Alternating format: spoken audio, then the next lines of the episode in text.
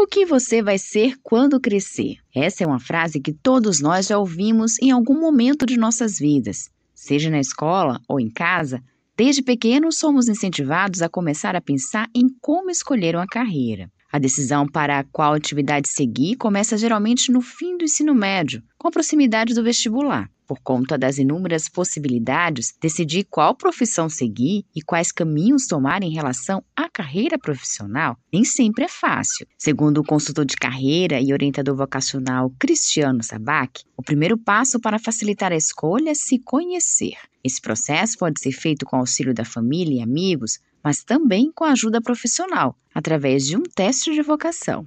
Quando acontece isso, e normalmente é quando a gente está ali no final da adolescência e está cursando o ensino médio, precisa tomar uma decisão para escolher uma carreira. E isso é tão definitivo que causa ansiedade, tanto no adolescente quanto no pai e na mãe também. E uma solução é fazer orientação vocacional para entender melhor quais são os campos de atuação, o que é que as habilidades que esse adolescente tem, onde é que elas se encaixam. Então, dentro de uma orientação vocacional, a pessoa começa a ter ideia do mercado de trabalho, daquela área que está querendo explorar, né? quais são as habilidades que o mercado de trabalho também querendo, esperando do novo profissional. E isso é importante justamente para clareza, para escolher e para saber direcionar a carreira. O especialista ressalta que a participação da família é importante, porém, não pode ser decisiva. Para que o estudante possa encontrar algo com que ele se identifique e possa ter a oportunidade de sucesso e realização profissional, o desejo dos pais não pode ser determinante na hora da escolha.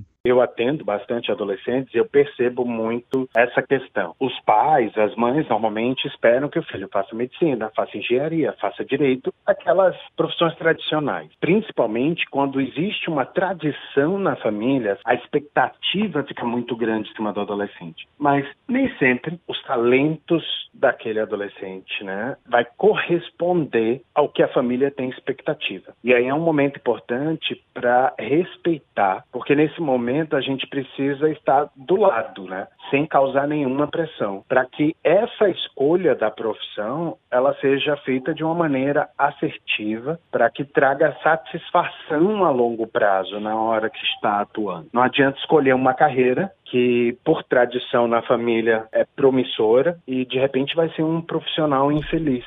Para aqueles que não tiveram a oportunidade de escolher a profissão ou que não são felizes em sua carreira, nunca é tarde para recomeçar. Cristiano Sabac destaca que, embora a transição de carreira seja um movimento complexo, é possível enfrentá-lo e obter sucesso e realização profissional.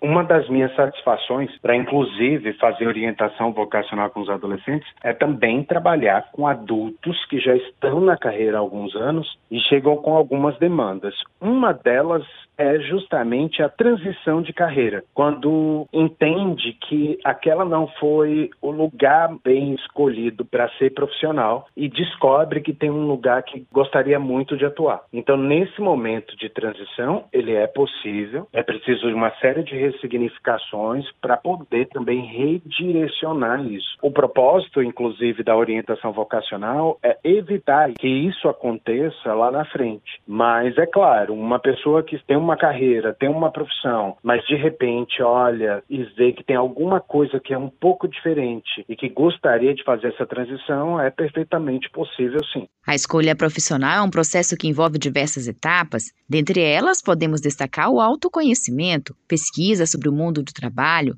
correlação de habilidades e interesses com profissões, e pode começar ainda na infância. Uma rede de escolas que atua na área de ginástica para o cérebro na América Latina está oferecendo testes gratuitos para identificar habilidades fora das capacidades que são exigidas na escola. Daniele Couto, especialista em ginástica para o cérebro, explica que o teste tem como principal objetivo avaliar habilidades importantes para o futuro. O teste de habilidade para o futuro ele foi um teste desenvolvido especificamente pela neurocientista do Supera e nele, na verdade, a gente é, avalia habilidades que são importantes para o futuro, né? Hoje em dia, o que a gente percebe é que os jovens para entrar no mercado de trabalho, principalmente, ele precisa muito além das habilidades escolares. Eles precisam de habilidades de atitude mais complexa. Então, é importante avaliar condições que vão além das questões escolares. Então, a gente avalia questões é, relacionadas à comunicação, pensamento crítico, empatia, aprendizado é, ativo, né? resiliência, persistência, inteligência emocional e influência social. O circuito de testes ginásticas para o cérebro será composto por seis atividades do método e acontece em todas as unidades do Supera no Brasil até o dia 28 de fevereiro. Em Salvador, o teste pode ser feito nas unidades da Pituba, Graça, Garibaldi, Imbuí e em Lauro de Freitas, na região metropolitana. Para participar, basta escolher uma unidade mais próxima e se inscrever pelo site métodosupera.com.br. Josi Braga, para Educador FM.